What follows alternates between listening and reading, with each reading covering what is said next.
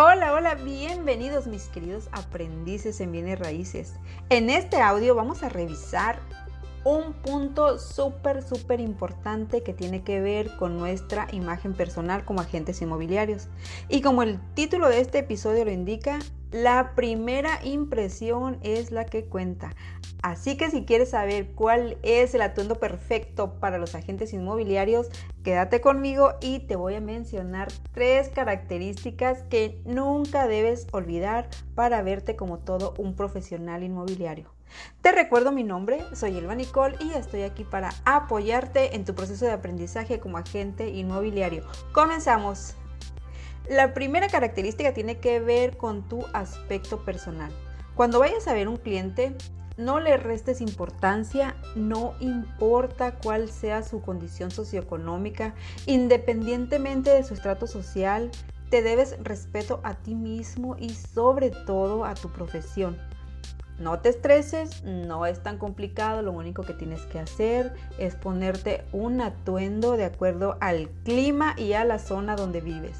Lo importante es que luzcas de manera formal, adecuada a tu área geográfica, porque no es lo mismo para quienes viven en la costa que para, eh, para los que viven en un clima tropical.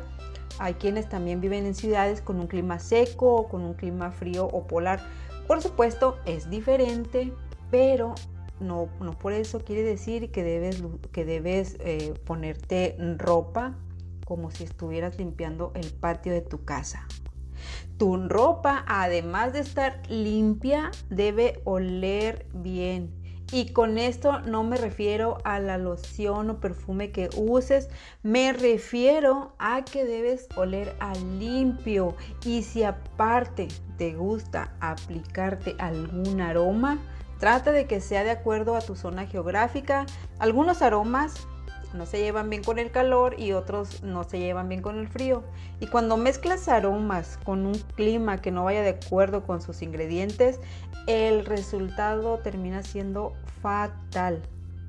También tu ropa debe estar planchada o lo menos arrugada que se pueda que te haga lucir bien, que te veas maravilloso o maravillosa, que te veas pulcra, este, que te veas perfecto. Quiero especificar que no necesariamente debes vestir con ropa de marca, pero te sugiero que tu vestuario para trabajar sea más inclinado a lo ejecutivo que a lo casual. Cuando iniciamos es muy común que no tengamos mucho presupuesto para invertir en un vestuario adecuado es por eso que te sugiero que compres uno o dos uniformes. Es muy fácil de conseguirlos. De hecho, tú mismo o tú misma puedes seleccionar de tu closet dos o tres vestimentas completas que uses como uniforme para que no gastes dinero mientras haces tus primeras ventas. Más adelante, cuando ya tengas más recursos económicos, que tu presupuesto te lo permita, entonces sí podrás, eh, podrás decidir si comprar o no ropa para el diario o invertir en un par de uniformes formales para tu trabajo. Ya verás que te harán lucir mejor y no te estarás estresando diariamente para elegir el guardarropa del día. Particularmente a mí me gusta más usar uniforme ¿Por qué? Porque me da más, creo y siento que me da más seriedad y formalidad y además me sirve como proyección de la marca. A mí me gusta usarlo de lunes a jueves y los viernes trato de meterle un poquito más de producción a la imagen. De esta manera no me estreso y tranquilamente puedo ir comprando ropa poco a poco y además no la, no la, este, no la meto a trabajo, no, no la desgasto, diría yo por lo tanto, a mí para mí los uniformes están perfectos. A mí me encanta usar los uniformes. Pero, ¿qué sería de un atuendo perfecto si no arreglaste tu cabello y tus zapatos están sucios? De nada te va a servir traer el mejor traje o el mejor vestido si a tu cabello y a tus zapatos no les prestaste atención. Esto aplica para los caballeros y las señoritas. Independientemente si eres mujer y si usas o no maquillaje, tu cabello, tus uñas y tus zapatos deben de estar limpios y arreglados. Lamentablemente vivimos en una sociedad en la que como te ven te tratan y que mejor que te traten como te mereces. Nos vamos a la segunda característica y aquí vamos a revisar la postura corporal. Y aquí no hay más que agregar que tu postura, que tu postura sea la correcta. Te dediques a lo que te dediques, tu postura debe ser erguida, espalda recta, mirada al frente, todo esto debe de ser de una manera natural, lo más, más natural que puedas. Si no estás acostumbrado o acostumbrada, practícalo en tu casa frente a un espejo para cuando tengas una cita con tu cliente te veas de manera relajada y proyectes más seguridad.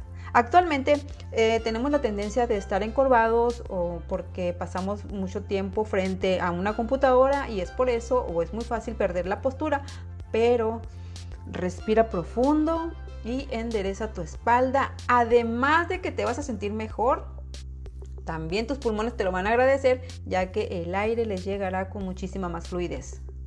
Y fácil, nos vamos a la tercera característica, aunque no lo creas, el vocabulario, tu manera de, expresarte dice mucho de ti.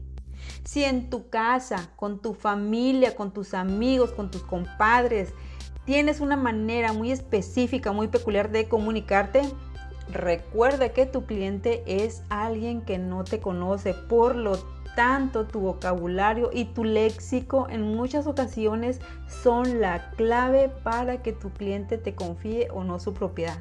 Por eso te recomiendo que elimines palabras que puedan ser ofensivas para tus clientes ya que este, ya sea del género femenino, sea del, género masculino, independientemente del sexo que sea, no nos vamos a meter ahorita en esos temas, por lo tanto, te recomiendo que tus palabras sean de poder y no te autosabotees.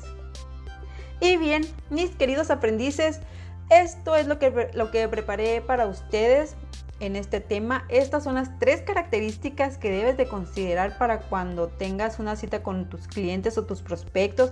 Aplícalas en tu vida diaria, ya sea en el trabajo o en tu casa y verás los cambios que vas a generar en tu persona. Agradezco que te hayas quedado hasta el final de este audio. Si lo encontraste de valor, por favor compártelo con tus amigos emprendedores. Por lo pronto te mando un fuerte, fuerte abrazo. Quiérete mucho. Nos escuchamos en el siguiente audio. Que estés muy bien. Bye.